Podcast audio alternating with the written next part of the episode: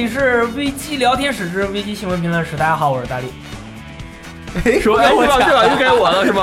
哎，我是盲亨猎人雷电，我去，我是杀手粉丝翻新，没有是 Hitman 啊，可以。然后最近发生了很多大事啊。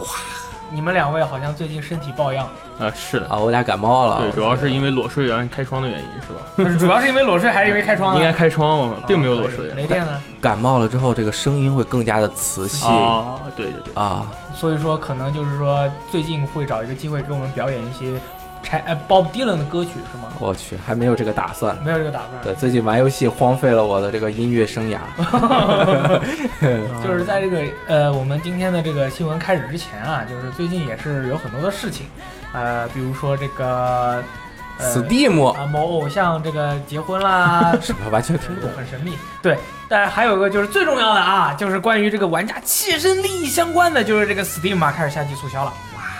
但其实这次的夏季促销，我作为一个玩者啊，这么多年的玩者来说，呃，已经并没有那么像当初那么兴奋了。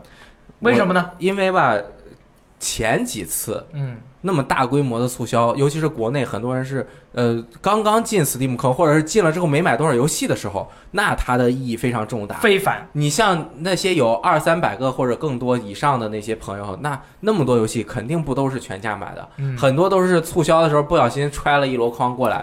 但是当你把往年每一年的游戏都已经揣的你想买的上一次都买完了嘛？你都买完了。你发现这一次你你只能买上一次促销到这一次促销之间，而且这之间没有促销过的。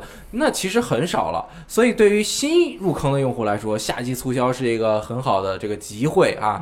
但是好像夏季促销没有这个圣诞促销那么厉害。哎，同时就是说这中间发售的游戏，呃，打折的机会都比较低。很多朋友想着说啊，那个刚发售的游戏，说不定赶上这次夏季促销，它也会打折，并没有啊，并没有。比如说铁拳七啊，并没有。所以说可能这次的这个促销啊，就没有像以前那么令人激动了。对，而且就是平时这个。打折打的太多了，大家就不像以前经常性的不那么打折，很多游戏现在是经常性的所有游戏都打折，就无所谓了。里面有两个我要提一下，第一个就是 Prey 猎食打折了吗？一百三十三块哦，这么厉害，我很痛苦，但是没有办法，我已经习惯了。啊，我是一百九买的 Steam 版啊，可以，还没有通关。嗯，啊，第二个我还没有想到，但我想说一是《狙击精英四》七十九块钱，哇，我靠，这个游戏七十九块钱，我觉得还有点贵，还有点贵。第四这种游戏，看你玩过了，我觉得这个游戏好玩啊。然后还有一个是《中土世界》的那个《暗影魔多》的年度版，十三块钱啊，那买十十三块钱买不买？买吧，是吧？一个小时就 OK。我我我给我个机会啊，给你个机会。我我怎么能忘记呢？What remains of Edith Finch 吗？中文叫什么？艾迪芬奇的记忆嘛？打折了，以前六十八，现在五十多了，赶紧买。就是对于刚才那个《暗影魔多》那个呢，我觉得要不然第一就是对，如果你没有玩过这个作品的话，你就不要玩了。等新作出来了玩新作。对，因为你可能当时玩的那个感觉和这个新作的感觉，如果是一样重合了的话，你花了两份钱你就吃亏了。所以说，直接玩第二座好了，感觉体验跟第一座是差不多的。嗯，对，大概是这种感觉。哎，说到暗影魔多，我说一个这个正好新闻里没有的，就是暗黑三啊，它的那个 DLC。呃，死灵法师啊，即将在月底更新了。没错，有原版的朋友好像要花十五美元买这个 DLC。嗯，其实就是一个角色。嗯，除了这个角色之外的所有内容，你不买 DLC 也是可以免费升级的。所以就是十五美元一个角色，很多朋友觉得有点贵。有点贵。但是死灵法师这个是暗黑二里人气非常高的一个角色。嗯，啊，也是有点嗯。哎，暗黑暗黑三这个游戏，其实我一直觉得是很神秘的一个游戏。它，呃，你这个角色手上拿着什么武器会影响你的这个技能的伤害？我是觉得非常的奇怪。我我是一个发，我是一个那个，我是一个武斗家，然后我打人的时候用的是拳法，我手上还拿了一根杖。哎，这个都我就不多说了，反正已经是过去很久的游戏了。大概这种现在的游戏的那种体验和设计方式跟以前不太一样了吧？可能是这样，对吧？那么六月底啊，是一三的结束。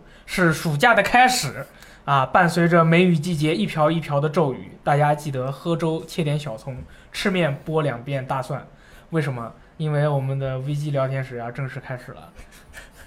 为什么呢？因为 太有道理了，就是梅雨季节啊，这个天气闷热，你吃喝粥呢，吃面呢，就是吃一点这些葱啊、蒜啊什么的，可以帮助你这个消消毒啊，这个怎么说，或者是让你的精神更加为之一振。这吃东西是很有道理，吃和玩分不开的。一定要注意饮食，多喝热水。对，虽然是夏天。对，比如说你吃完饭之后出去多运动运动，可以上电影院看个电影。比如说昨天刚刚上映的《变形金刚五》啊，这种电影就肯定是很好的，一点八分，一点八分，我们的。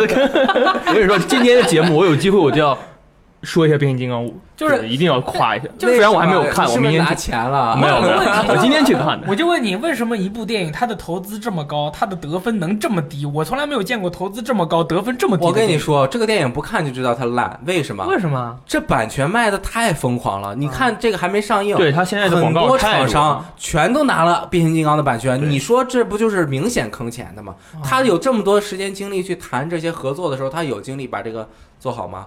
对吧？现在很多拍商业片的电影，他花的更多的时间是怎么把这个商业植入给你搞进去，怎么让这些小鲜肉一千万出场费的这些小鲜肉在两个小时之内就让他把所有的戏拍完，可以，就根本就没有心情去顾及艺术的事了。而且玩具是不是卖的也很贵啊？玩具还可以啊，是吗？看上了一个威震天，只要二百多块钱。那我记得那天我们那天我们去那个地方，他是坑人的啊，那个城卖的东西贵，那是故意卖的贵，故意卖的很贵。那那你给你喜欢的电影说两句吧。是啊，就是变形金刚五肯定比变形金刚四好看。同意。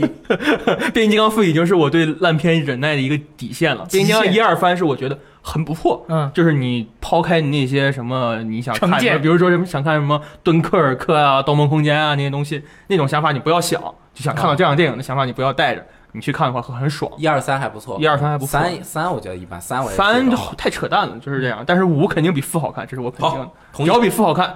它就是好片，但是对于大家观众们，对呀，我呃审审视一下。就是最近你们有没有发现啊？就是现在的游戏，它就是说游戏太多了，它所以说那个厂商做游戏啊，他们做一款游戏也要花很长的时间去做。做出来以后呢，如果说这个游戏直接就通关，然后玩家对于玩家来说就是啊，我这个游戏通关了，我就再也不用玩了，是不是？就是对于游戏开发者来说是一个很很伤的事情。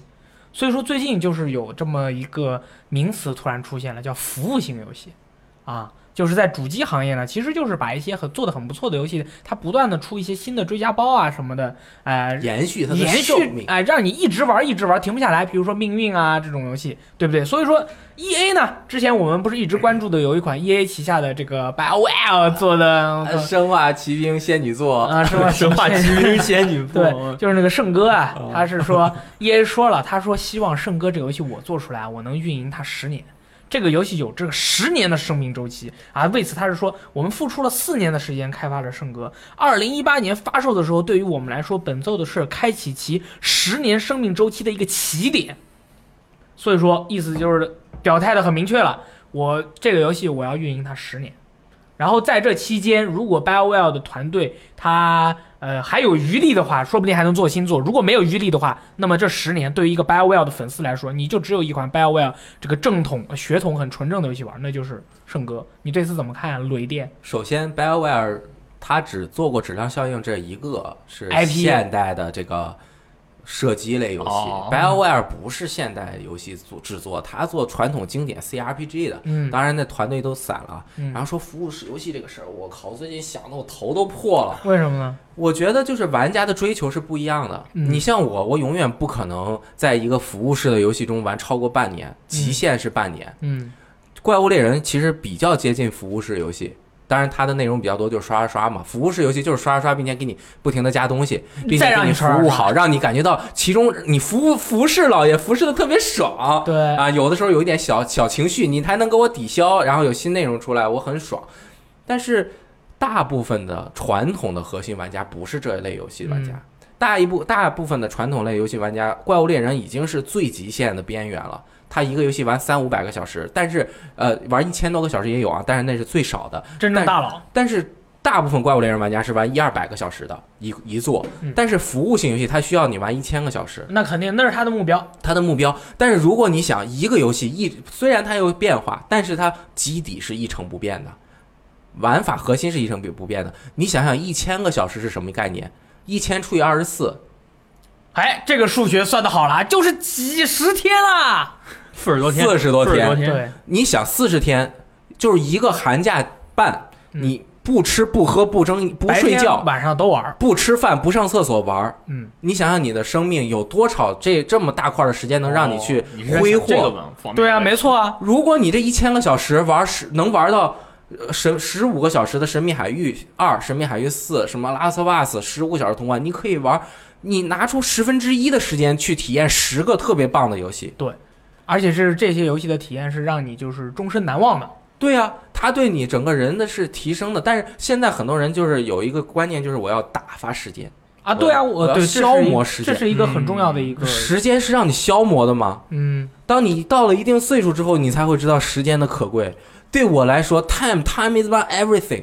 Please speak Chinese。时间，时间是我的全部。这是一个叫 Stone Rose 石石玫瑰的一个乐队唱的一首歌。哦，这个这个太重要了我了。也觉得特别重要。就是我关于这个时间，就是打发时间这个问题，我原来就，呃，我因为我在我的同学之中，我也是玩游戏玩的比较多的，所以说他们有时候就是当他的这我有些同学嘛，当他的这个人生阶段在某一个时间，他跟他女朋友分手了，正好他又没有什么事情干的时候，他就会问我，哎，大力大力，最近有没有什么游戏可以玩啊？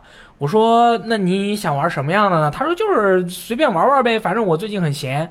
我说，那如果你抱着这样的想法的话，我觉得你不如就不要玩了。你还花钱买我这个东西干嘛？就是你又要买机器，你要买游戏，你都把时间、金钱你都花了，最后你说你这个你玩这个东西，你只是为了打发时间。如果你只是为了打发时间，我觉得我有很多很好的别的选择推荐给你。对呀、或者是他自己喜欢什么？你本身喜欢骑车，你去骑车呀；你喜欢画画，你去画画；喜欢听音乐，你练练，不管是发挥哪个音乐特长，你你喜欢什么干什么，而不要把这个打发时间太浪费了。然后我说完这个话以后，他说嗯，那好，然后反身就回到床上去睡觉了。哦然后大概喜欢睡觉，对对对，然后大概睡了一个月吧，找到新的女朋友了，然后就每天都不在宿舍了。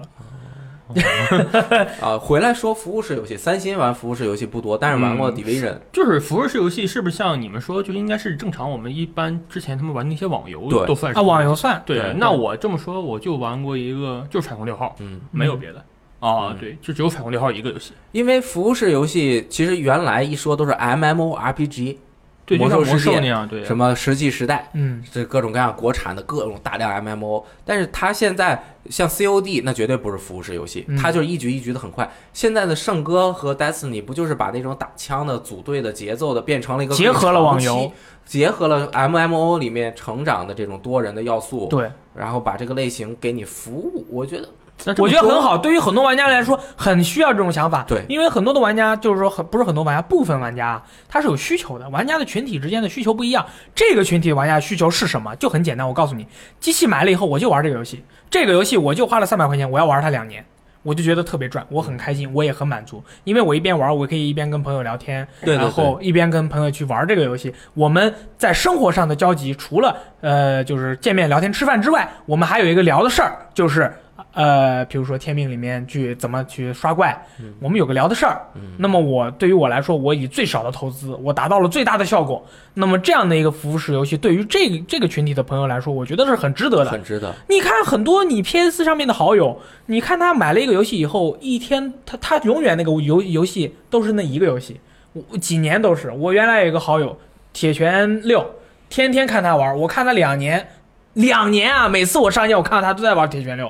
他的机器坏了吗？那现在不不离线了，就再也没有上过线，已经大概三四个月没有上过告诉他铁拳七出了，快来玩。可能玩 PC 版了。对，这个可能就可能我也不知道是怎么样。我我觉得那就是正好支持可，我觉得分三类玩家，嗯，一类玩家就是像我我这样的，所有游戏基本上就打一周目，特别啊喜欢的才会打两。你就想体验各种各样的感觉。对你让我去收集收集要素都很难，因为尤其是也是性格和工作要原要求嘛。嗯，这个可能也是大部分轻度用户会这样玩，就是我随便玩一下啊。然后第二种就是那种很核心、时间特别多的玩家，他就是所每一个游戏吃透，拿到白金，甚至拿了白金之后还要继续的往里面投入。是非常有。爱。血缘玩十五周目、三十周目的人大有人在，对，对吧？他们这一种就属于一个游戏特别喜爱，并且我从中找到了一些东西啊。还有一种，但是他这一类人他会玩很多，比如说魏国组，他也不是只玩魂、只玩血缘，他是各种都玩。还有一类游戏就是只玩一，就只玩一个游戏。比如说魔兽世界最火的那个年代，很多玩家就只玩魔兽世界，所有的其他游戏都不玩。它有那个魔力，它里面给你提供的东西太多了，就像一个生活一样，你在里面能找到自己的生活，还能钓鱼呢，什么都能干，钓鱼、炒做做饭，呃，帐篷里面炒饭。对啊，很多人就是在魔兽世界里面找到自己另一半结婚的嘛，对武装飞鸟吗？但他们这这这几类玩家，第一类和第二类可能还有一些交流的空间。之后就完全不一样了。第一类和第二类的人和第三类的人去说东西的时候，就很难说明白了。嗯我说这出了个新，我为什么要玩？我这边出了个新 BOSS，我还要再刷它五十遍。哦，那我们就啊，那你有这个时间，不如去买那个哪个哪个星座了，那个爽更加爽哦。他说啊，不明白，那个代表他生活的一部分。对不一样。就跟大学有些同学，我有同学就是从大一上学到大四毕业，我一直看的除了英雄联盟以外不玩别的游戏，嗯，就是他也玩不腻。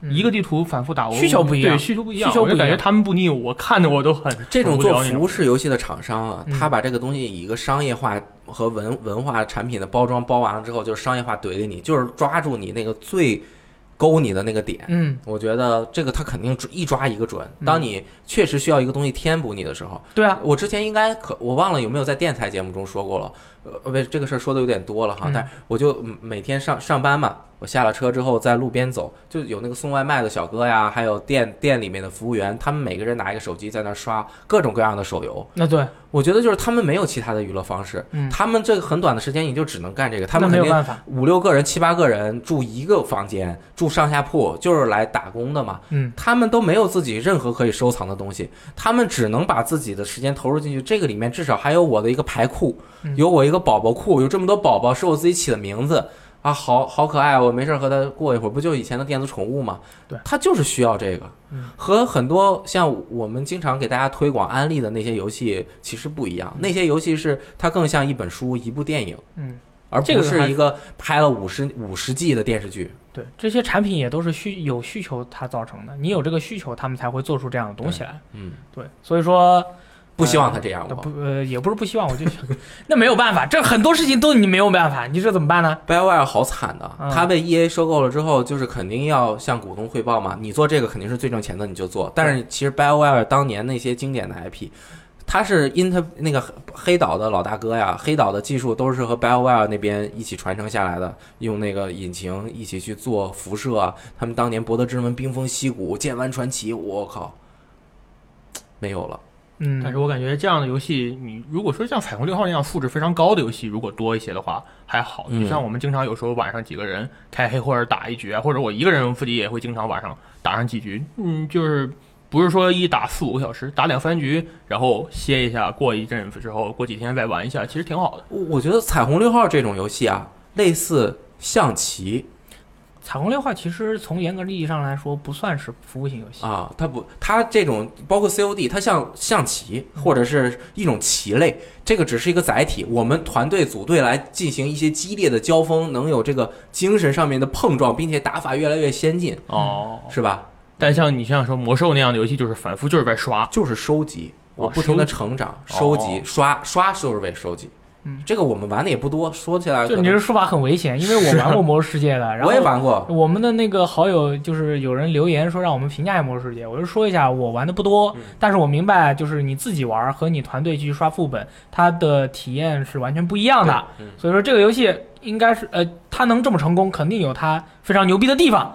但是我们玩的少，所以没有什么、没有什么好说的。我玩了半年，我是最早玩的，公测玩到六十级，嗯后面就玩怪物猎人去了。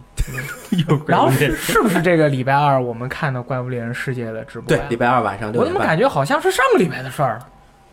嗯，好像现在时间过得非常的不均匀，一会儿很奇怪快一会儿慢，说明你对时间的认知产生了偏差。啊，那天早上本来说要去体检的，一起来八点半了。肯定就是因为你经历了人生的一个大劫难，并且从中重新站了起来，对自己的人生有了全新的认识，所以对你的时间和时间观念也有了不也有了改变。对，然后我现在整个人都活在了另一个时空里。二十四小时当二十五小时过了是吧？然后，呃，礼拜二我们一起看了《怪物猎人世界》的直播啊。之前我们一些对于这个游戏的质疑啊，对于这个游戏的好奇啊，种种的新要素，或者说我们之前考虑的一些我们最关心的问题，几乎都是已经得到了解答，对，对吧？雷电老师，你觉得这回《怪物猎人世界》里面，它咱们也不从小的地方开始说了吧，咱们从比较宏观的一个角度开始说这个游戏。你觉得《怪物猎人世界》这个游戏，你现在是什么样的感觉呢？我对它是还没有玩到，嗯，但是我觉得满意程度应该会非常高。东京电玩展应该能玩到对啊，啊。呃，其实是这样，就是很多朋友啊，就是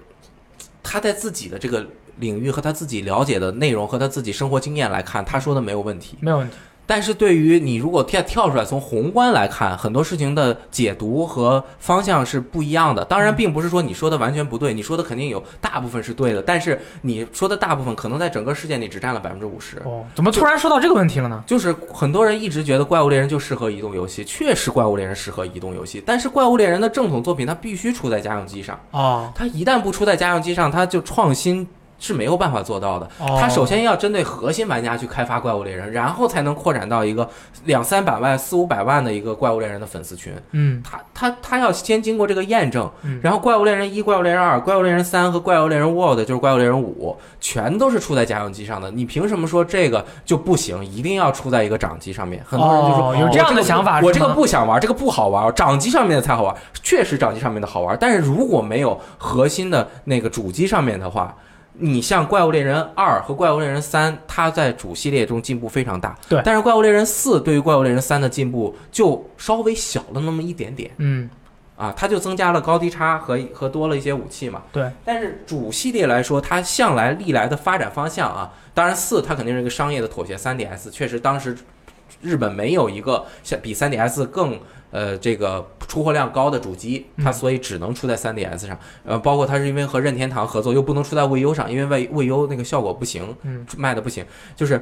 一二三四，你可以，如果你从最早玩下来，而不是玩 P 系列的话，你会发现怪物猎人系列的主干是不停的在加快节奏，嗯，不停的在改变你连招的动作。就是三的时候就非常明显，二的动作是非常可丁可卯的，很多动作完了之后你只能滚，甚至滚都滚不了。啊，滚不了。三之后就是很多动作完了之后，你反而能接一个其他的动作，锤子是最明显的。对，二连击之后能接蓄力，蓄力三大地之后滚了再接蓄力，蓄力完了之后怎么打一下就接着蓄力，蓄力之后你甚至你不用直接出那个三角或者是说那个 X 键的往前打，你直接就可以蓄力了，之后摁一下 R 蓄力，啪一下打一下。对，是 R 加圆圈加三角，对，一按之后直接从蓄纳刀状态去蓄力攻击。对，这个对于二是翻天覆地的改变，它的这个节奏立马就变强了。四反而就没有这么大的变化。对，而这一次的 World 对于二代和三代来说，就相当于是四填补了四代那个跳的那个没跳那么高。比如说二代和三代跳了是一百米，嗯，三代和四代应该也跳一百米，可能只跳了七十米。好，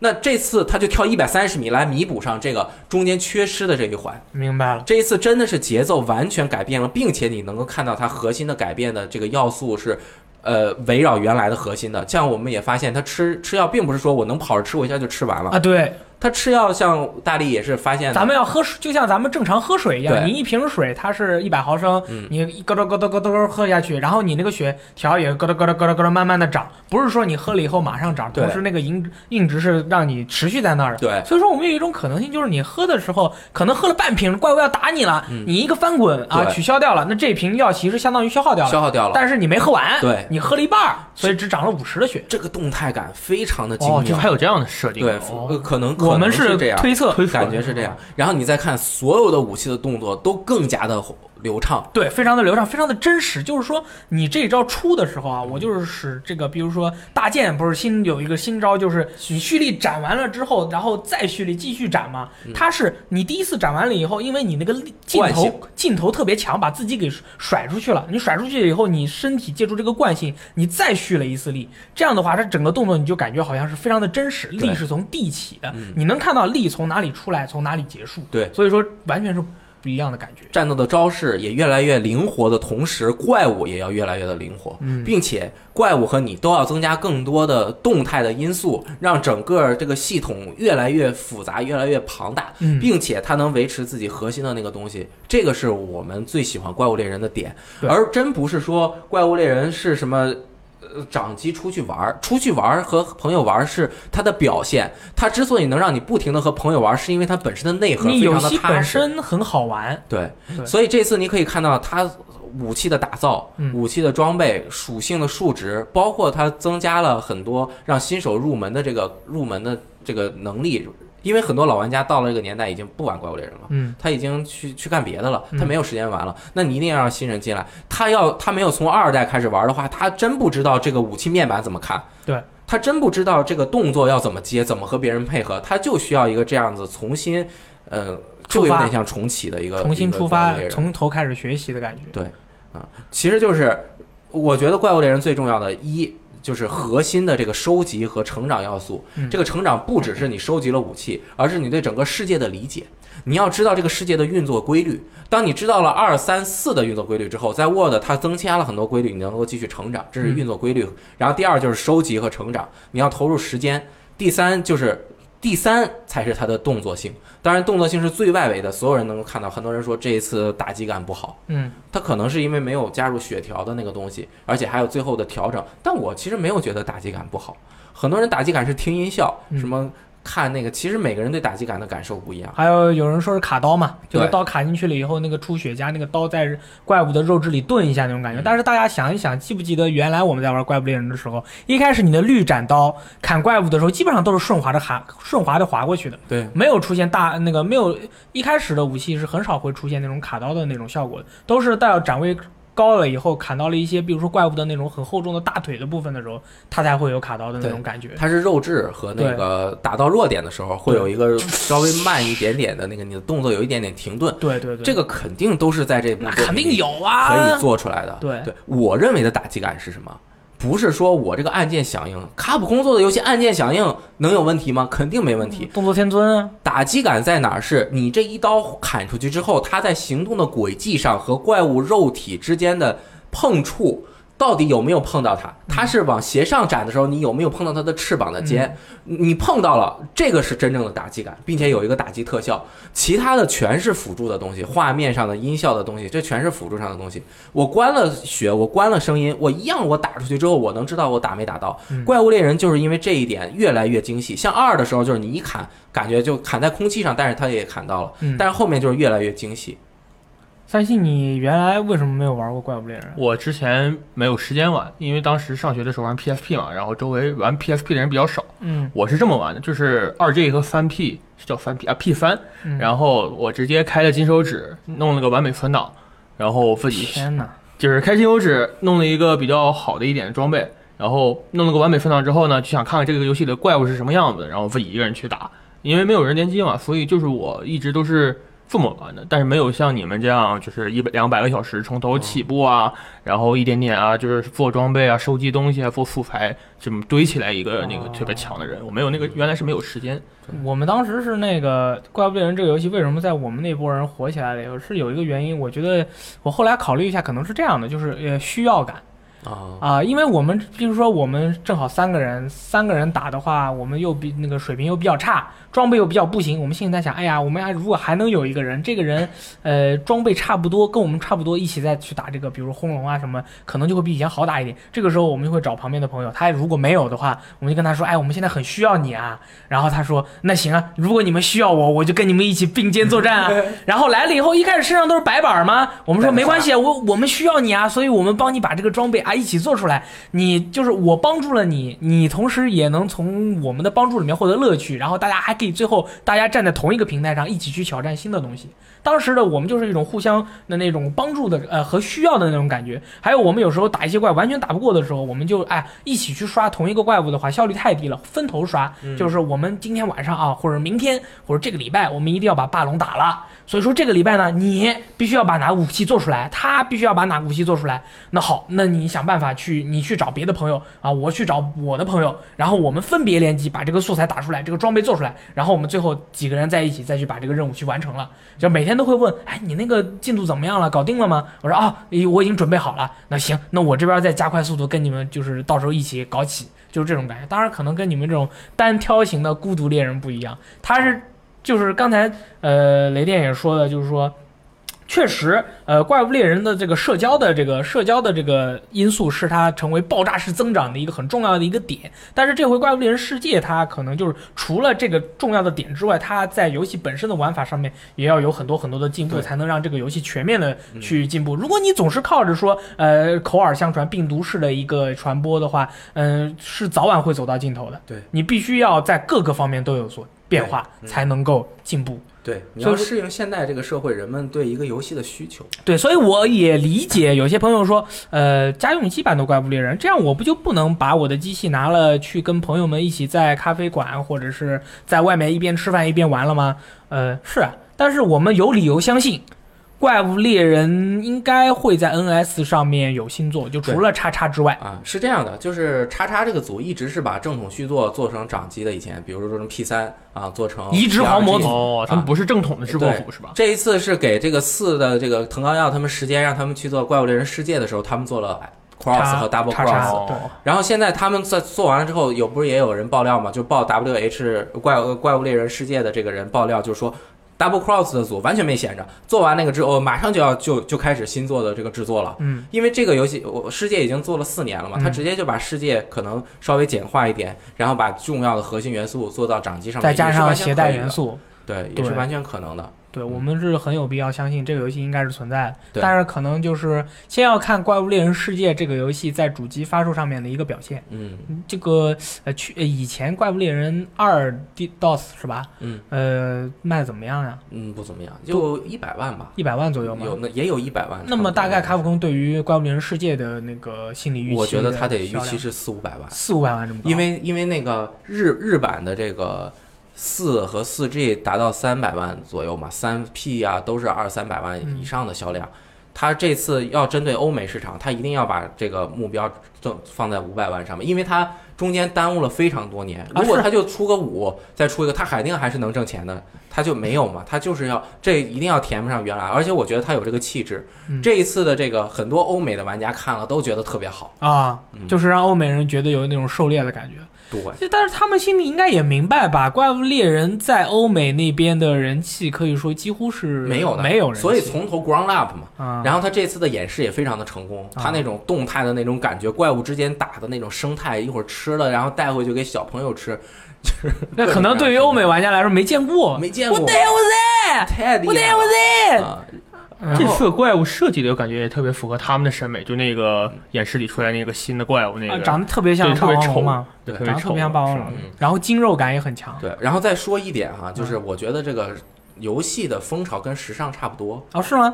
就你这几年是喜喜欢很多人在一起玩，啊那这几年就是联机玩，啊可能又过了一段时间，跟社会的风潮有关系，又过了一段时间，大家愿意出来了。啊大家又出来玩。其实你像现在，真正大家出去聚会的机会很少的。啊！我其实更愿意在家自己坐着戴着耳机玩，天气又恶劣，然后这个工作压力又大，平时节奏又快，下班你八点了都。分散你注意力的东西又多，你几个朋友在一起，你吃吃饭聊聊天，哪有五六个小时让你去玩游戏的？嗯不像以前，嗯，现在的小朋友谁愿意坐那儿啊？现在小朋友都坐在那儿，也不跟爸爸妈妈、哥哥姐姐说话，都坐在那儿玩手机啊。对呀、大家聚一起还是玩手机。你现在大家聚一起玩游戏，呃，不是这样的。所以从四啊、四 G 都是得在线连，嗯，就是自己在家在线连，开个语音在线连。可以，嗯。我觉得没什么问题，没什么问题。这个这个都不是什么问题，关键就是游戏本身要好玩，这是最重要。的。游戏的内容我们就不多说了，大家可以到我们网站上看相关的内容。啊，关于这个游戏本身很好玩啊，最近这个任天堂那个大佬，那个欧美区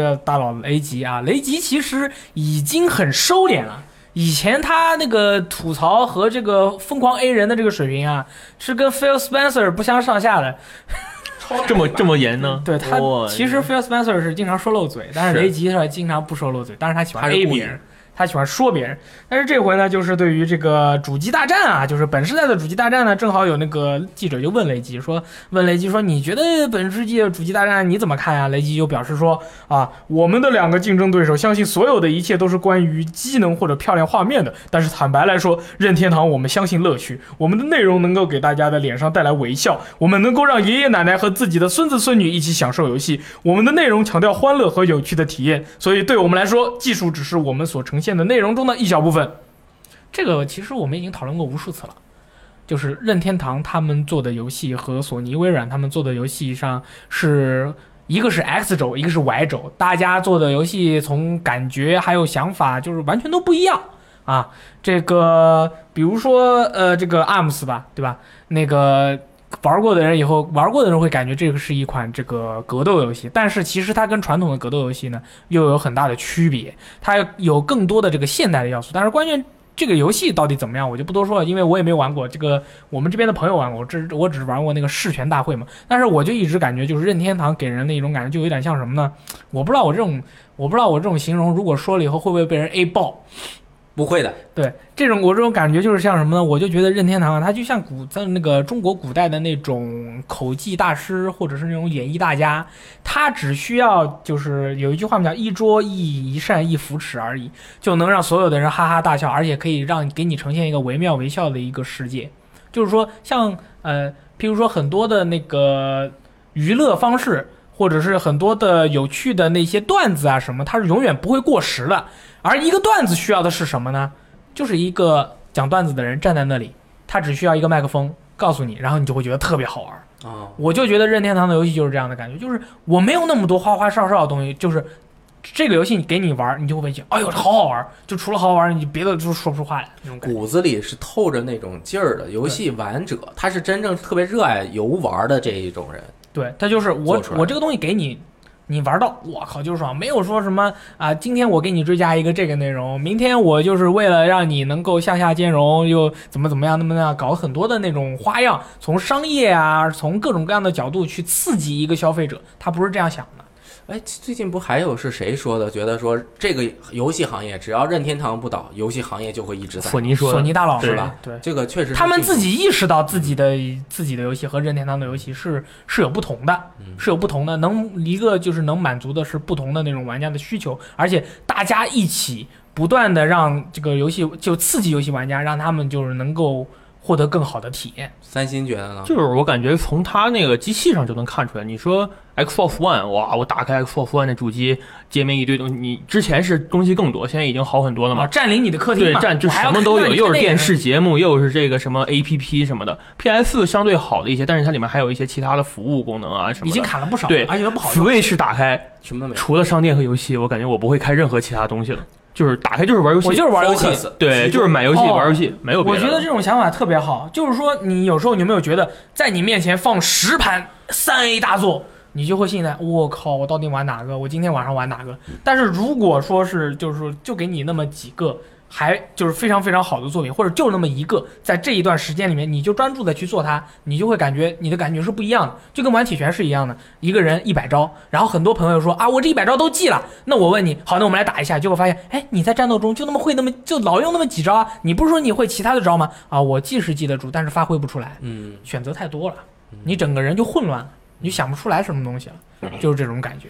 对，对于画面这个事情，我觉得是矛盾的，就是一个开发组，除非是 Rockstar 那种类型的开发团队，或者是相级别不能差太远的，嗯，他才能够同时照顾画面，维持现在科技发展这么快、运算速度这么发展这么快的这个前提，能够追上。它有时候甚至是超越的超越，同时它还能够保持游戏的好玩性。啊，对，大部分的团队，当他注意画面的时候，他绝对没有办法注意可玩性。同时，当你的画面越真实，你需要达到的互动性就越高。嗯你塞尔达为什么不做成真实系的？嗯，它不能做成真实系塞尔达这回已经很真实了。啊，就是它，嗯但是它，你想它的规则还是自己有限啊，对对，自己有自己一套那个幻想世界的规则，对，这幻想世界的规则并不是全知全能的。对，但当你想把一个世界做的全知全能的时候，那就是 GTA。啊，呃，可能也也不不是全知，在他的那个规则下面，对，他又达到了画面好，嗯然后还能这样，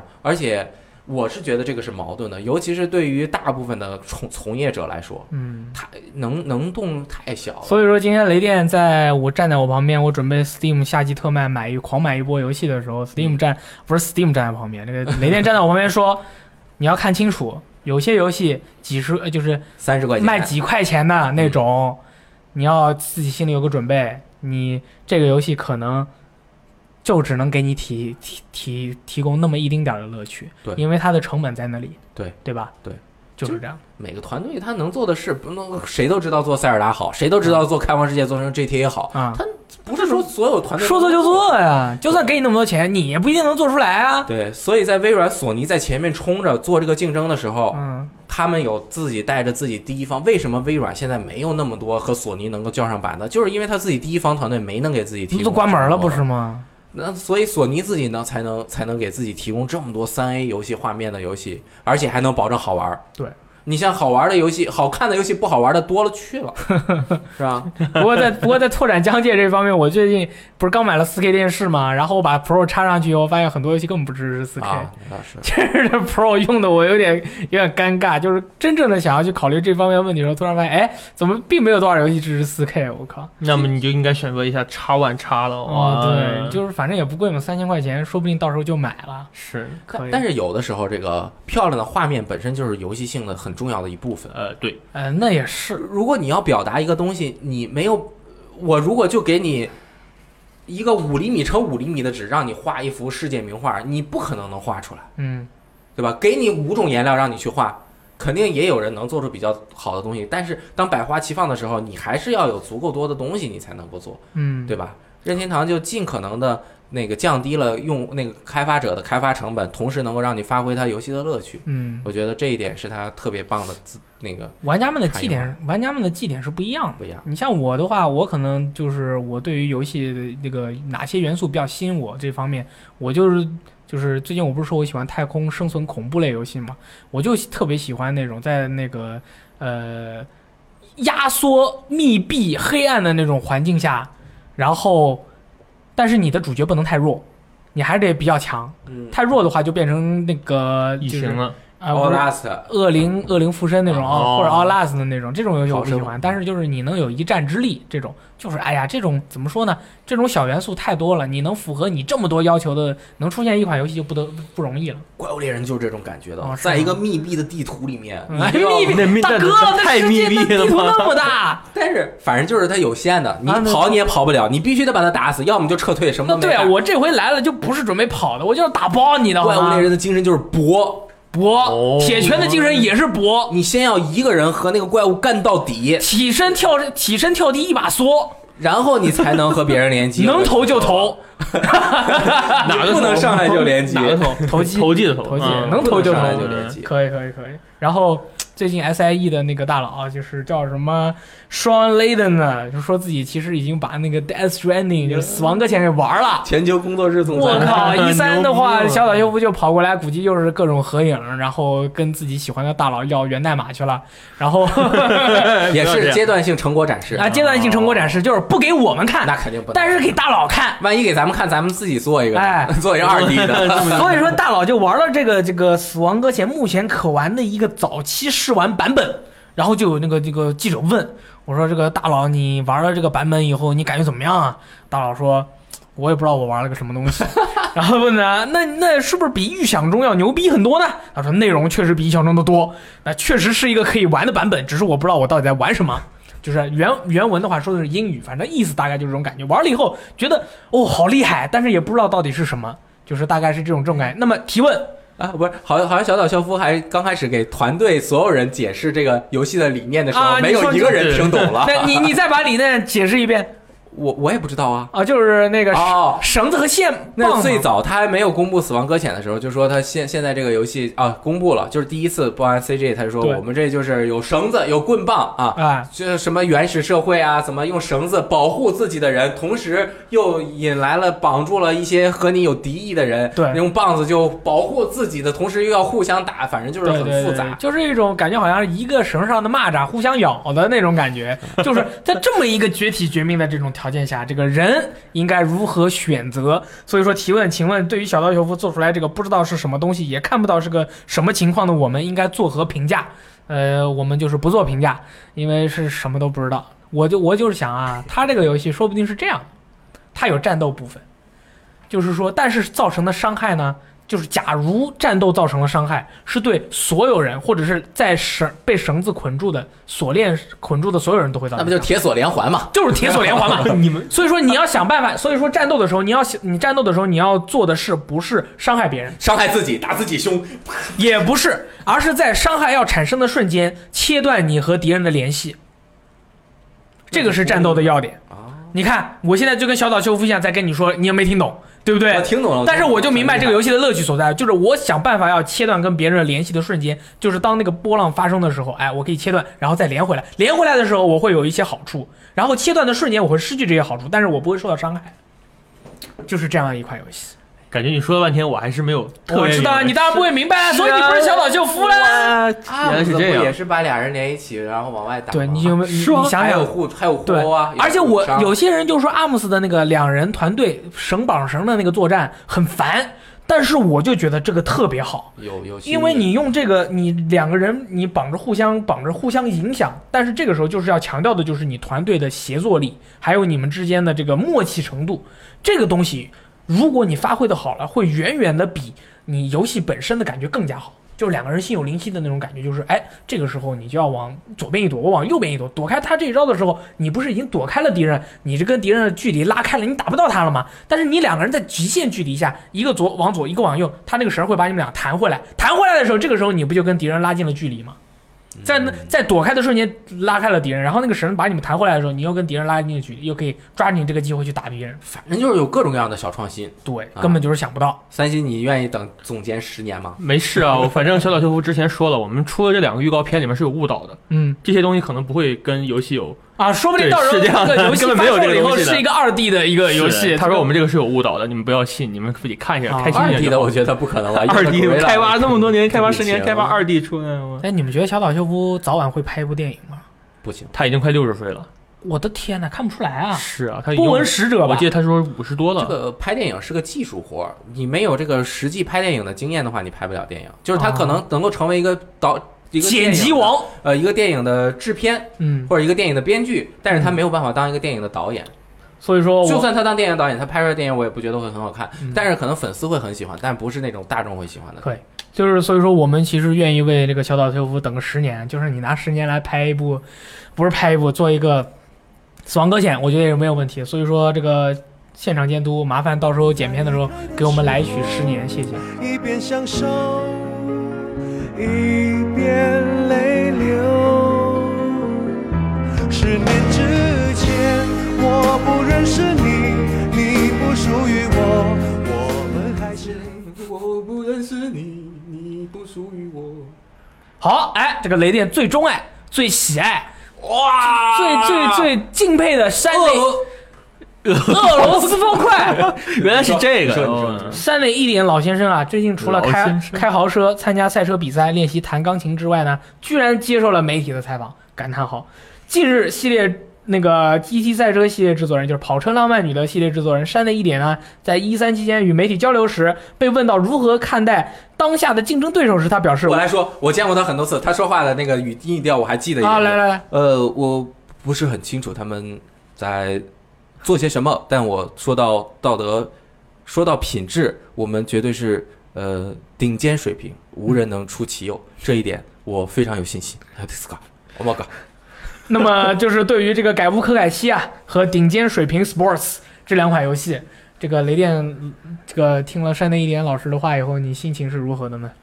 呃，完全不担心，啊，是吗？完全不担心。那你觉得顶尖水平 Sports 会比改无可改器要好玩吗？不一样，这两个游戏。又不一样了，山内一点是个什么样的人呢？静如处子，动若如脱兔。兔。真的，他那他就是他是处子还是脱兔，还是两个都是？两个都是嘛。嗯他在赛场上面就是脱兔，啊在讲解的时候就是一个非常温和的老人。，OK，他坐在这那那个 CJ 的时候，最近一次看他妈是 CJ 的时候嗯来了，就对着 PPT 讲了半个多小时，嗯就一句话一句话的讲，我们这个是一个什么什么车，嗯它这个灯怎么怎么怎么样。嗯这个这个 carbon fiber 这个碳素纤维的这个面板怎么怎么样？嗯我们这个引擎，那你觉不觉得他是不是有有点像那种日本花道或者茶道的那种老师傅？他就尽心一一期一会，他就尽心尽力的去服侍自己眼前的一个玩家，然后他拿出来的一一个花或者是一个茶，他就淡定的在跟你说这个花和茶的这些道理和禅意，然后另外一边在改乌可改西那边的大佬就是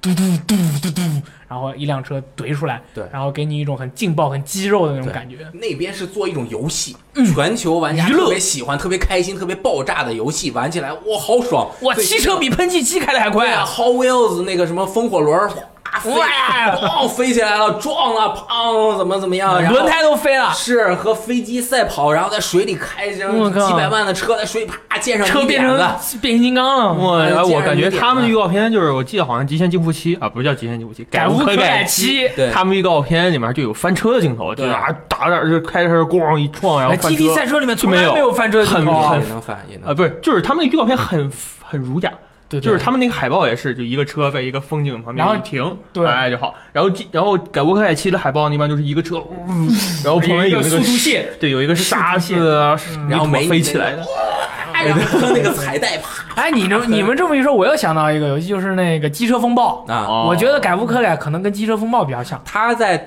关闭了那些特别难的那些辅助之后，啊，就是 GT 了。呃，就是非常难。但是开开那些辅助之后，就是跟机车风暴什么的玩法都可以玩啊。火爆狂飙啊，怼呀！对，山内先生是真的是特别热爱车。你看他这十几年，就他刚入行的时候做过其他的游戏，后面那个 Polyphony Digital 就没有没有做过别的事儿。啊，他这个游戏你要想做到极致，你就得花五六年的时间去做。嗯，六代就是一个委曲求全的产品，失败了。因为六和五之间隔的时间特别短，五和四之间那跳票跳的都疯了，根本就这这不知道 PS 三期间能不能出来了。五和六就隔了一两年，所以计划非常小，他一定要花四五年的时间。这个赛道的感觉是什么？在极限竞速里你就感觉不到这种赛道的感觉，就是一条赛道你能够感觉到。在这个弯的时候，你和这个地面的这种摩擦力和这个高低和你过弯的时候，你车起来一点都是有关系的。那个极限竞速里面就也有，但是没有那么明显，就是你怎么都行。嗯但是在 GT 里面就完全不行，嗯你必须得能够体验到那个你和那个地面的这种摩擦力的这种感觉，你才能够开好。举个例子，就是纽宝林北有一个叫做旋转木马的这个弯道。它是非常高速度的一个小直弯儿，大概能开到一百五，然后它有一个大概二百七十度的一个弯儿，它这个弯儿上面有一个大概三十二十五度到三十度的一个小斜坡，你这个车要顺着这个斜坡这样转一个很小，大概五米的一个半径，你要这样转一下，然后再出去。你这个竞速游戏啊，不是说你在直道上面跑多快你就厉害，而是你出弯的速度要快。你明白我的意思吧？你明白你进弯尽量减少减速，但是你一定要拐过去嘛。同时你要保持你最早时候能够加油，而不导致转哦向不过转向不足。也就是说，你必须要让你这个车非常好的速度和角度进入那个只有一个车那么宽的一个那个小斜坡上面，沿着它那个叭叭叭叭叭转过去之后，你就明白了，朋友。最快的速度飞明白了出去，朋友然后你就踩满了油，然后往前再过两个弯，就到了纽宝林北那个最长的那个几一千米的一个一个直道上面，连弯都没有，哇。前面有几几百个弯，然后你就看着远方几百米处山头上有那个牛宝林的那个堡垒的那个堡，啊那个城堡哦，然后看它一点点出来，你完全不用分心，就是你不用转弯，你可以开直，哇，太他妈爽了！然后看着那个堡垒 射爆。开过去之后，然后再转几个弯就完成了一圈好。好好，哦。我有个问题啊，我有个问题，就是山内一点那个先生他那个工作室啊，呃，我们也看过一些纪录片和录像，我们发现他的那个工作室呢非常的豪华，嗯，那他卖游戏卖的也比较少，那么他这个钱是从哪里来的呢哎？呦，他一部作品卖六百万啊！他五六两部一千二百万，啊一千万套，一千万套，这个有几个游戏能到一千万套？啊，我明白，但是他那个楼下停了很多的几百万的豪车是怎么解释呢？应该是有赞助吧？就他们有一些什么比赛啊，或者那些有赞助，你的意思是奔驰跑来跟他们说，你把我的车坐在你的游戏里，我送你车，你还不用给我赞助费？我我感觉应该是这样。这个是反的，就是三 A 级的品牌在汽车里面，嗯就是最高的品牌肯定是游戏找他们谈，嗯你们给我们点授权，对啊我们互互相资源切换，我们在我们封面里印上你这个车最新版的车，比如说福特二零一七款啊什么的。对，然后我给你曝光，然后你给我点这个。其他的有一些小厂商确实可能会有一些有一些资金啊。然后就是呃，我觉得这个车呀是他自己买的，他能不能有钱啊？他自己收是个收收集收集狂。啊我明白，他他在欧美光卖游戏能赚那么多钱吗？欧美车很便宜吧？我不知道啊，再便宜豪车也不对啊，能一下你看他的买好几台豪车？呀，他有个三五辆，我觉得没什么问题。大公 Polyphony 大老板，游戏出来卖卖一千万套，干了二十多年，日本按按资排辈儿，这公司老板弄几辆车，动不动还参加个大奖赛，获得个第几名，被拿点奖金。我知道为什么，因为他这个人啊，在其他的地方可能没有那么多奢求，嗯可能就一套小房子，但是有很多辆车，啊，那这样可以，对吧啊？可以然后也不会去外面沾花问柳，弄很多女人。可以，就就譬如说，这个爸爸妈妈给你传了一套房子，就住在那个房子里，然后赚的那些钱呢，几百万拿来买车，确实你钱省下来不用买房的话，应该有点钱吧？车痴，只有这种人才能够做出极限竞那个节就不爱小心一点啊。GT 赛车这种顶尖是顶顶尖尖水平水平 sports，好吧，说话要小心一点，不要乱说话，很危险。极限游戏，OK，极限真的，他一百个拍照场景，爱车的人才会做这样做。爱车才会赢。他那个车，我可以自己挪动地方，调整它的车门，还有 灯光然后车轮的角度都能调。不好调好了，不好意思，我对于车真的是一点兴趣都没有。我爸问过这个问题，他说：“呃，大力，你难道没有觉得你想要驾驭一辆车，然后到处驰骋的那种感觉？”我说：“我为什么要这么做？我驾驭我的身体可以飞踢就可以了，嗯我我不需要，哦我对车没有任何的兴趣。啊，再再说一欢我喜欢坐地铁。啊，再说一句，就是它和极限竞速的区别。极限竞速一直是在游戏领域，山内做了十几年 GT 了，他现在的目标是，就是 Sport，不是所有人都能够开真车，他就要把这个和那个 FIA 什么国际汽联嗯是有合作的，嗯他就是和未来一百年的汽车竞速同行，这是它的标语嘛。哦，游戏结合真正的汽车竞赛。对，Motorsport 就是说，全世界喜欢这个的人，他就是在其中能够得到本身豪车可以，但更多的是对那个引擎技术啊，它悬吊啊，什么传动轴啊，什么风阻啊，车体框架啊这些东西。你像我怎么可能知道这些？我又不是学这个专业的。他们也是参与研究的。他每出一个游戏都会出一本书，里面给你讲。这个这个什么发动机是怎么怎么运作，六缸八缸的，什么 V 十二，那这些些微的区别也会在游戏中。全都不一样。哦，天对哪，，哦，是这样。可当时我记得说是 GT Sports 这次会有一个什么数字驾照，它啊对会有些地方会认这个驾照的。啊，他之前就有过那个 GT 的比赛，然后挑选了学员，还可以去开真车，的叫 GT Academy 啊 GT 对学院。GT 学院那个是一个活动嗯啊，因为开这个车的很多人很厉害，然后他去培训。这一次的这个虚拟驾照并不是呃真的，你开完了之后你就能开。它这个虚拟驾照不，首先它不是我们城市交通驾照，啊它是赛车手驾照。啊你有这个赛车手驾照，可以证明你对赛道有一定的熟悉，你对赛车有基础知识的认知。你最少你要知道外内外，你要知道给油和他，你说啥外内外？就是你拐一个弯的时候，你要先从外道切到弯心内，哦然后再出去的时候走外，这样子你转的角度最小。好我坐地铁然后 S 弯要 怎么过啊？就是你知道这个弯道的这个这个东西，还有风阻啊什么的各种东西，你知道了。嗯然后你还是需要到赛车场进行一个上路的培训，啊，你拿着这个就更容易完成上路的培训。啊。这样子，相当于是你在上路培训之前自己做了培训呃，，对你学习了理论知识和，在这个心理方面做了一些的准备。对啊，可以可以可以。然后，嗯，又是一款你这个这辈子最喜欢的游戏。没，有没有没有，这个 《龙与地下城》。龙龙与地下城，哎呀，那个勇者勇者斗恶龙十一，对不好意思。，Dungeon of the Dragons，然后《勇者斗恶龙十一》的 3DS 版的那个独占要素公布了嘛？哦因为《勇者斗恶龙十一》它的副标题是追忆过去之时嘛，这回就是说它各个版本 PS 版、3DS 版还有 NS 版都会通过自己独特的方式来帮助玩家追忆过去之时。那么这回它公布的新要素就是说，呃，游戏中你会遇到一些小妖精，然后这些小妖精你可以拿来组成战队，然后拿这个战队呢去挑战这个时空的迷宫。挑战成功之后，你就可以获得一个道具。通过这个道具，你就可以回到过去的《勇者斗恶龙》的世界里面，呃，体会当年的那些以前的历代作品的那些经典的时刻。哎，这种追忆过去了，还能这样？我终于过去终于想明白了。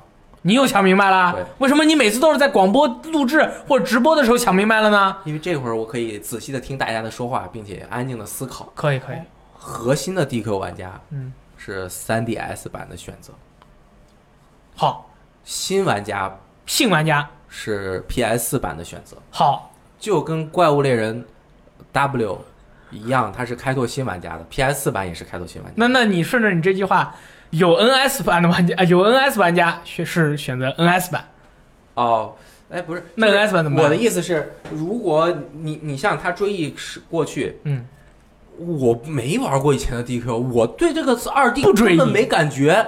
你做三 D、二 D，我为什么要玩二 D 的？我不喜欢二 D 的像素的东西。可以啊，现在的年轻人都是这样的。对他甚至呃，你不要把这个这个这个。那你喜欢二 D 的勇者斗恶龙吗？我不喜欢勇者斗恶那不就完。了吗？对啊，年轻人他会有一部分人喜欢，但是大部分人他不会喜欢这个东西。嗯这个就是做给核心老玩家给你情怀的。嗯，他甚至那个回到过去，我看那画面更二、更更普通，连那个角色都一样的。现在的二 D 点阵的做法不是那样的嘛？反正就是三 DS 版应该是非常适合随时随地玩，玩的时间特别长哦，那就是一个游戏都不知道玩几百个小啊！时。我拿出去疯狂刷。这 RPG 应该是有那个特性，就是我可以一个手玩。啊，对，他他他坐电车的时候，一个手扶着把手，一个手就光按，村长就那么玩儿。对。我的天，他还拿舌头舔，他这个 就是真的假的？yes，啊，哦。他这个选不到了是肯定可以，就是正统的，像 DQ 八啊，还有那个呃 Bravely Default 那叫什么？勇气末日录，啊，对。它都可以让你一个手完成，确确定取消和选择。啊，对对对对。对，然后这个这个 3DS 版，我觉得应该也可以，也会做到的。嗯，就是你可以玩很长很长的时间，嗯并且当你在一个游戏中投入了一百个小时之后，你就喜欢它的玩法和它的故事和它的世界，对它的这个这个游戏的画面就没有那么在意了。啊，已经就是看看穿了，已经对不会再有什么别的感觉。对，就是你比如说你收集了很多个你的角色成长起来了，它这里面还能收集那些小宝宝，嗯，对吧？然后还可以擦肩交换，啊，就是你的 little boy 和我的 little boy switch 一下，而而如果你拿一个这样的 3DS 版，你跟别人说这个是我们日式日本镇宝级的游国家国民级的游戏，你看世界当今最强的 RPG 回合制 RPG 游戏水平就是这样，人人新朋友一看是吗？啊。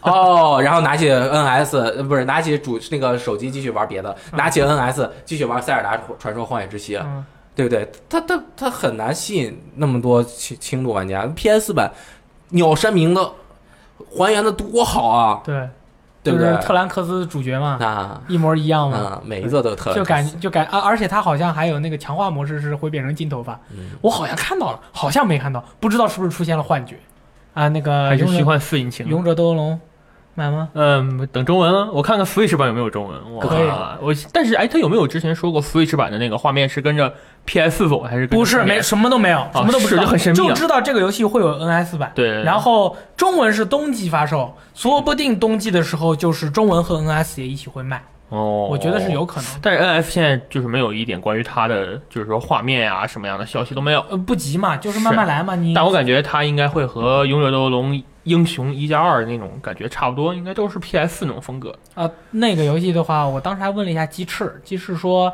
呃，《勇者斗恶龙英雄一加二》其实还是掉帧的，嗯，哦对，，还是掉帧的。所以说，你要是在 NS 上想重现那个《虚幻引擎四》制作那个 PS 的那个画面，同时又能结合自己的这个要素啊什么的话，我觉得对于呃那个开发商来说，压力会不会太大了一点？他已经做了三版游戏了，PS 一版，P 呃啊 3DS 的两 3D 一版，对吧嗯？P 呃 3DS 的 2D 一版，他做了三版游戏了，NS 上面要再做一版，他受不了啊。NS 这个定位很尴尬，它是处在 PS 和这个之间，可能更靠近 PS 一点，但是它完全达不到循环四的那种画面。它给它降质下来，这个差的太多。感觉就 NS 任天堂也不开心啊！你这个 PS 这个画面这么好，我这给我找成这样。对，而且你这到时候要插在显示在电视上的呀。对啊，然后它，但是它如果又做成 3DS 那样，他又说我 NS 机能这么强，你给我做成那样，所以就像大力说的，如果我再开发个第四版本，它不可能开发出来。DQ 十一都开发了多少年了？四五年、五六年了。哦，NS 才刚一年多，他拿到之后根本就，他现在 SE 就是我先把 3DS 版和 PS 版先卖了。搞好卖好，然后我再看看是弄个降质版，还是弄个升质版，还是说把三个拧在一起就牛逼了。延期延期呗，延期延期就就就就这样了呗。NS 也不缺这个游戏，这个就很像之前我们都有有人传言嘛，《超越山河二》这个游戏要出 Switch 版，还独占一年。嗯等我们真正看到《超越山河二》这个时机的它那个概念对，今就是昨天有个 demo 嘛，对他们的制作人做了个好像把地球都拉起来是啊，了。我感觉这个 Switch 真的实现不了 这。是这是肯定做不出来，但是你不要小觑这个任天堂黑科技，说不定可以做出来了。这是任天堂的黑科技啊！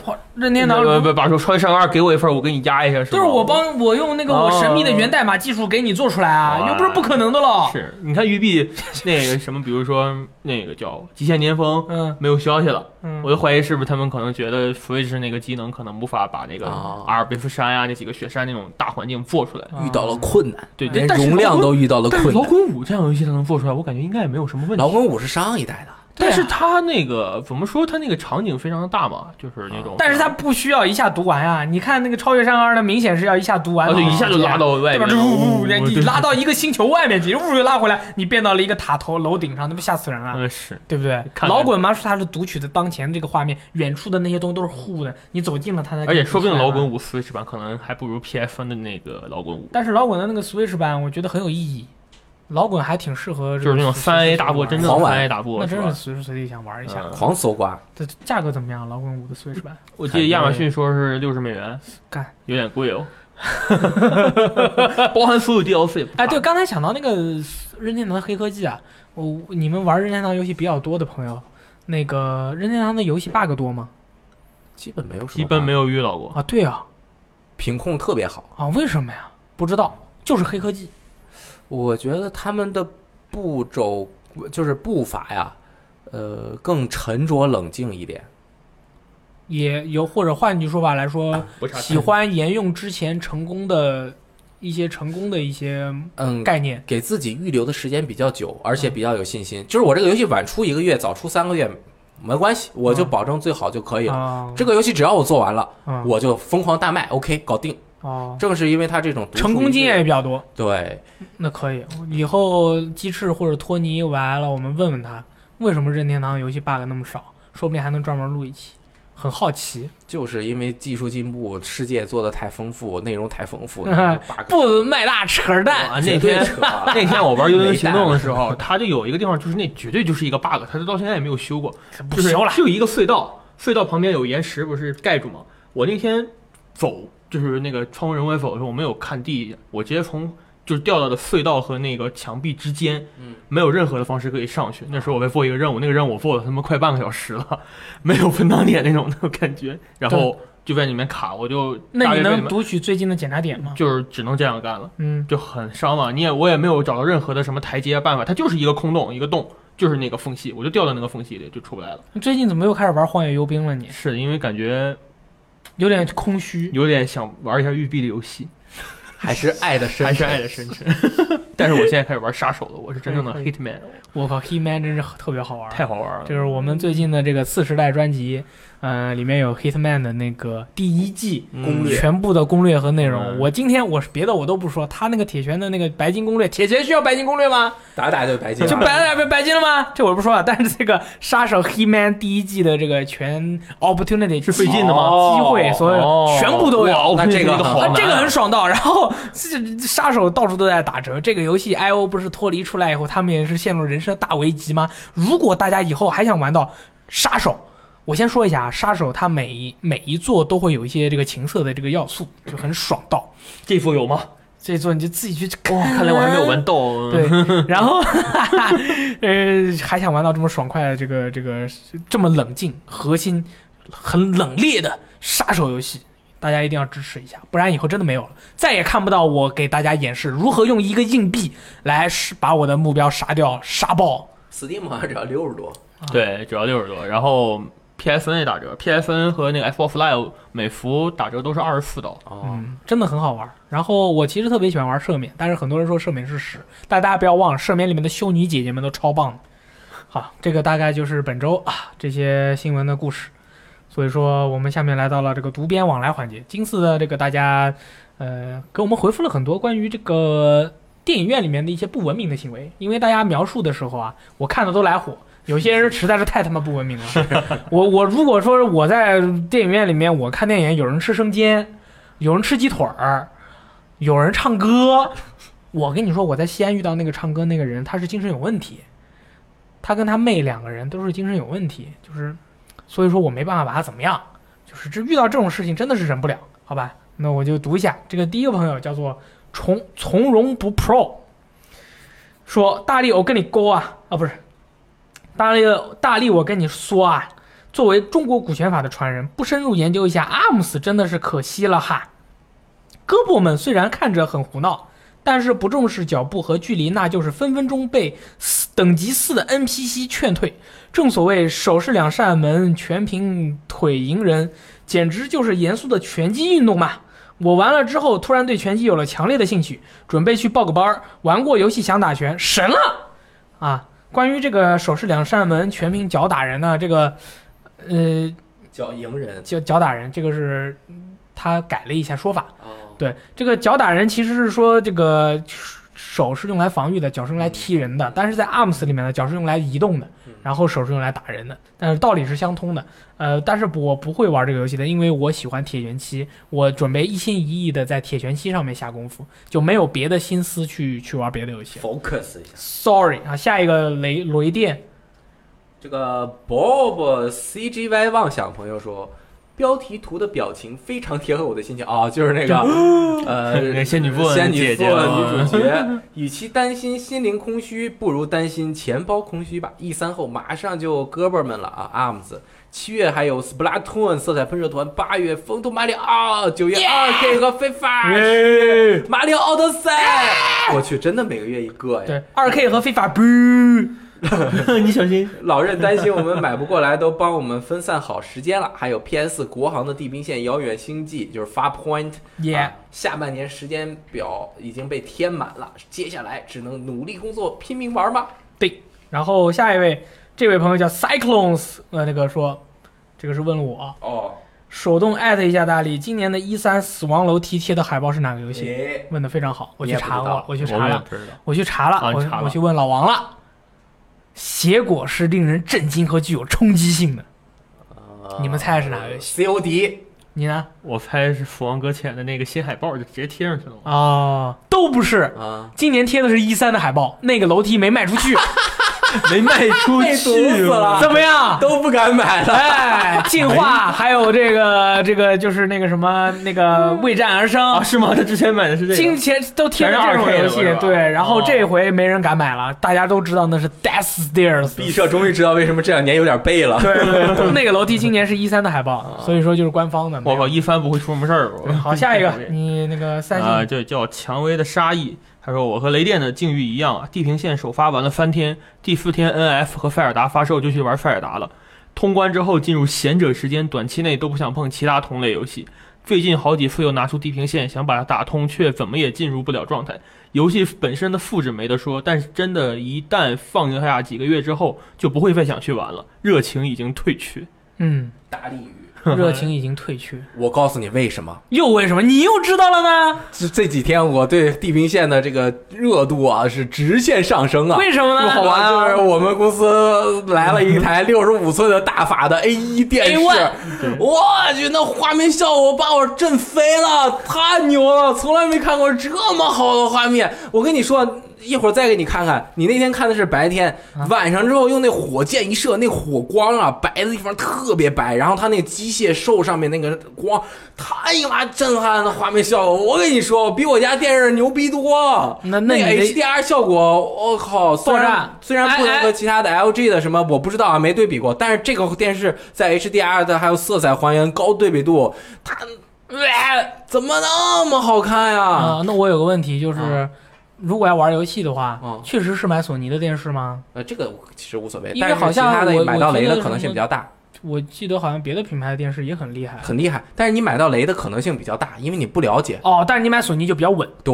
比哦，那倒较稳也是そうですね。因为你玩游戏嘛。但是比如说你买 LG，它可能看电影巨好，嗯看 4K 影视牛逼到爆，但是可能它在响应上面差那么一点点。你看电视完全不在意响应啊， 啊，对啊，会有会在意，但是不像这个不在意么在意，就不那么在意，嗯对吧？那那我就觉得这个很好了。但是索尼它这个响应速度还 OK，可以啊。就比如说玩格斗游戏的话，那个输入延迟什么的嗯也是很重要的但是 A 一这个电视太贵了。啊，那是真贵，三万六三万五千九百九十九。是啊，这这个效果，我给你说，你那个什么 PS PS Pro，你就 PS Pro 对和 PS 之间的提升，如果在你普通电视上看，那确实没什么。但是这个三万六的电视和你那个几千块钱的电视，确实是有很大的区别。呃可能你们觉得没有那么大区别，对啊，我就觉得我四千块电视跟你的三万六的体验是一样的。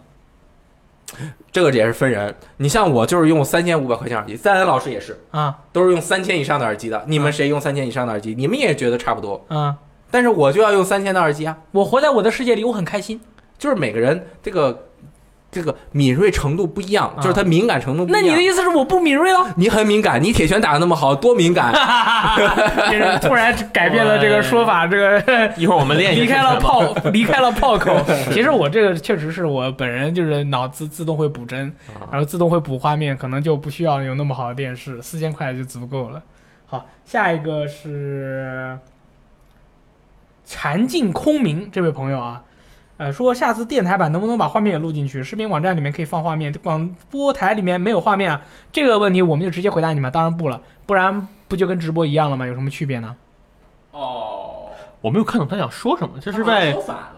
怎么视频网站里面有画面，广播台里面没有？这是 E 三那几期，嗯视频网站 B 站上面有画面，对，那是因为我们直播录的，啊对因为我们如果直播录一期，然后之后再单独录一期的话，就很累嗯，啊，很痛苦而，且也没有必要，对，没有必要。嗯，所以说，但是我们肯定是，呃，广播的话就是正经按广播来，因为我们有很多朋友他是开车的时候听的，嗯。或者是上飞机之前下一个缓存，嗯嗯、上火车之前听一下啊，上火车之前存一下，嗯。他就是想一边听一边看看书啊什么的，就是没有必要留画其实。其实我觉得事情是这样的，就是有的时候在外人看来，这个合这个要求合情合理。合情合理，你你录节目的时候，你把画面拍下来，你传上去不就行了吗？有什么难的吗？我就想看看大力的笑容，那么可爱我们。录电台的时候，我们都是裸体抠大脚，但其实不是，我们要一个特别放松的状态，这样特难看。而且如果要拍视频的话，要把灯开开，哎我们就又很晃眼，照个两三个小时受不了。就没有办法像我们这么思路清晰、仔细思考。哎，就不能像雷电这么智慧。哦我操，谢谢就是啊。把这期就哎我电车的智慧全都掏出来。对我每回都是在心里在聊聊聊，突然雷电说：“哎，我知道了。”我心想：“我靠，那么厉害呢其实如果要放画面的话，可能我们一期录个半个小时就很累了。？”嗯，嗯，这这你要放画面的话，你要考虑的东西就比较多，对人就比较紧张。大家以后找机会来体验一下这个直播和录电台的感觉就知道了，真的是很累。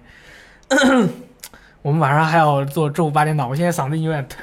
晚上就只玩不不说话。对然后下一个游戏，这个三星同学念一下吧。net 下划线下划线下划线，你们很久不读留言了，大佬们能不能出一期巫师的节目？比较喜欢巫师番，但是因为各种原因也玩不玩的不太多。小时候最喜欢的游戏是《哥特王朝一救世军》，小时候我爸买的盗版碟有一点问题，玩的还不能存档，每次玩都从头开始，都觉得不亦乐乎。现在类似题材的游戏就喜欢巫师了，希望能出一期巫师的节目聊聊，呃，巫师系列的节目聊聊，谢谢。嗯，那显然是大的游戏系列，大的玩家们讨论的话题，尤其是跟玩家们那个切身相关的一些事情，对吧？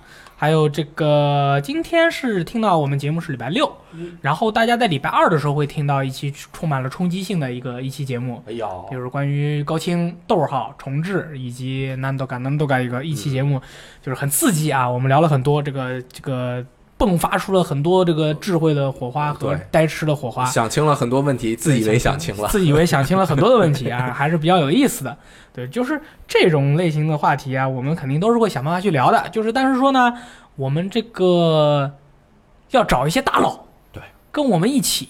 去去去去探索这个已知的，但是又有很多人未知的世界，这个很重要。对，如果我们要做很多的准备。如果你说的就很浅，就说说巫师系列的故事啊，这人好玩不好玩？杰洛特他喜欢打个妞啊，这个嗯这个这个就比较嗯你你我们自己也不满意对对对，这这样的东西录出来，我们自己也不满意。我们肯定是要做了万全的准备，准备好了。像上回奈特罗德跑来跟我们，他跟我们说僵尸模式的那个故事，准备了几十页的那个资料，这个都是要有一个很长时间的一个酝酿的，不是说做就能做的。就是说，因为这个游戏啊，就是我们口中的游戏，我们玩的，我们花时间，我们热爱的游戏，它是一个文化。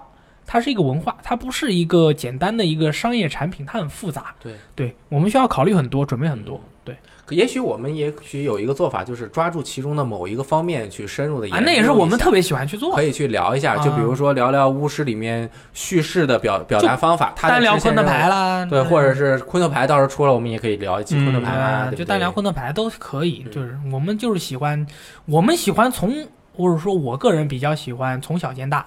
我喜欢抓住一个事情最细小的部分去去去看。嗯有些人比较喜欢宏观的，有些人比较喜欢微观的，那我就喜欢比较微观一点的去看。诶，最近看了一本书特别好，嗯它就是世界文学史上面最经典的一部作品之一。嗯然后它是从小见大，不是从大见小，就是很多像什么悲惨世界那些都是大的。对，对这个不是，我跟你们说，推荐大家去看一看，叫做《嗯局外人》，啊，那个好看，可以可以，对就是可能很快就能看完，四五万字，对看完之后对你的人生有很大的改观。这么厉害呢是？讲什么的呢？一九三几年的哦，那个，就是一个人，他对于生活中就局外人，看什么时候都像局外人一样，跟我没事事儿。哦，但是他反映了很多人内心深刻和整个社会司法制度和人们对社会事件的看法，嗯就是通过一个很厉害、很厉害的文学角度出发可以去做的啊。可以，就是这个是加缪还是卡缪？我忘了，加缪应该是他的第一部让他奠定他自己地位的作品。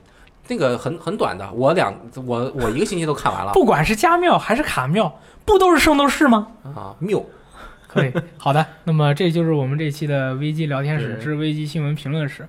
然后，我一会儿要去看《变形金刚五》了。好的，然后我们的节目会在网易云音乐，荔枝 FM、还有这个考拉听办以及 B 站，我们也在呃紧张的在思考这个 Podcast 的这个登录问题，其实有点复杂的，不是大家想的那么就下一个网易云音乐啦，很对方便的啦，大佬。对对对，我们 App 也还在开发，Sorry。对对对对对，我们都在努力紧张的在制作中，好吧？对，大家也可以平时多关注一下我们游戏时光的 APP，其实非常推荐大家使用 App，每天打开一次看一看相关的信息，马上变为核心玩家，有没有？对，这个是这个还不是最重要的，最重要的就是你下载我们 APP，对不对？我们的生活质量也会好一点。啊，对对对对对，这个很重要我们的商城去买一点东西是吧啊？shop 等于是这我靠点什么来着？呃，shop 到 e c 到 CN，哎，对，啊我靠，Steam 这个夏季促销，大家一定要谨慎啊，不要买太多自己不想玩的游戏。你为什么看着我说啊？三星又不怎么买，我就我买了了，我买了两个非常便宜的东西，正好跟大家说一下，一个是晶体剑的 OFT，五块钱，七块钱，带 OFT 七块钱，文体五块钱然后 OFT 单独卖三块钱那个。Bastion 堡垒是六啊，块，然后还有德不是德军总部，刚想说德军总部，德军总部是那个盟军敢死队的合集，只要七块钱。我也买了，你看这样我就买这两个游戏，我去七加七，一共就花了十四，一共花十四根本就不剁手。那你有什么好说的？花了十四块钱 你，看大力晚上给你，你给你看看，晚上给你看看我们买多少要买戏。注意啊，别买太多自己不想玩的游戏，也会后悔的。我放了大概十几个，应该没有什么问题。好，那么这就是本期节目，我是大力。我是雷电。我是翻新。好，让我们下次再见，我要去买咖啡了，拜拜。又喝。